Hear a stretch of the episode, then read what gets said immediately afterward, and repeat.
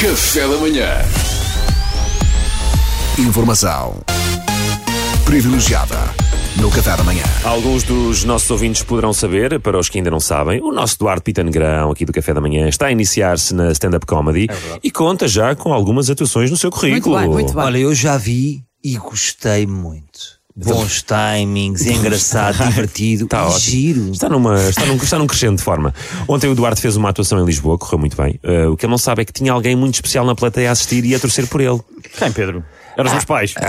Era alguém da comédia. Ah, o Herman. Foi o Ricardo Pereira. Uh, não, Duarte, muito melhor. Foi o, o teu tio embaraçoso de meia idade, que já cá veio ao programa várias vezes. Ei, o tio Topé. O tio. Topé. Ei, Valha-me Deus. O que é que ele achou? É, podes perguntar-lhe a ele, Duarte, porque ele está connosco em estúdio para nos Não, contar ele- o que achou. Oh, ele está cá. Está cá, em direto no café da manhã, o tio do Duarte Pita Negrão, o tio Topé. Mas, mas então, mas então foi só depois da guerra colonial que o Sr. Topé descobriu o gosto pela caça? Foi, querida. Sabe, eu voltei, ah, mas o bichinho veio comigo, pá. Eu voltei meio a sentir necessidade de dar um balazo em alguém, está a perceber?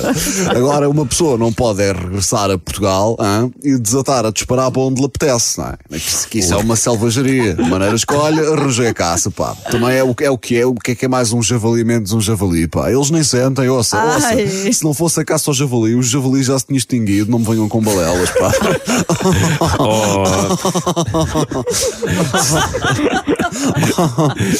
Senhor Topé Pita Negrão, eh, já estamos em direto. Bom dia. Opa, já! Já! Opa, Isto é uma vocês, private. isto de vocês aqui na rádio, pá, é tudo um ritmo alucinante, pá. Oh, oh, tio Topé, permita-me um reparo. Isto vocês é tudo, não é um português um pouco, vá lá, um pouco sujo para um mete o seu calibre. Você parece que Não, sabe falar. Salvador, sabe que eu sou daqueles betos que dá a volta, está a perceber? Pá, eu tenho tanto dinheiro e tenho-me em tal consideração que eu posso ser burro e bronco e mal educado à vontade que o que os pobres acham é-me indiferente, está a perceber? Isso é agradável. Se me perceba. apetecer estar num, num restaurante de estrela Michelin e cantar à mesa, eu canto, pá. Se eles me proibirem de cantar, eu compro o restaurante, pá. Pá, a sério, não, não lhe perguntei o que é que ele achou da atuação. Não lhe perguntei o que é que ele achou da atuação. Não lhe perguntei o que é que ele achou Então, Senhor Topé, conte-nos lá o que é que achou da atuação de stand-up do seu sobrinho ontem. Opa, ainda bem que pergunta, Pedro. Epá, gostei imenso, pá, gostei imenso. Durtão, ah, você vai longe, ah? Você vai Ah, longe, ah? Aguentou-se ali, ah? Ainda teve ali quanto tempo? Duas horas?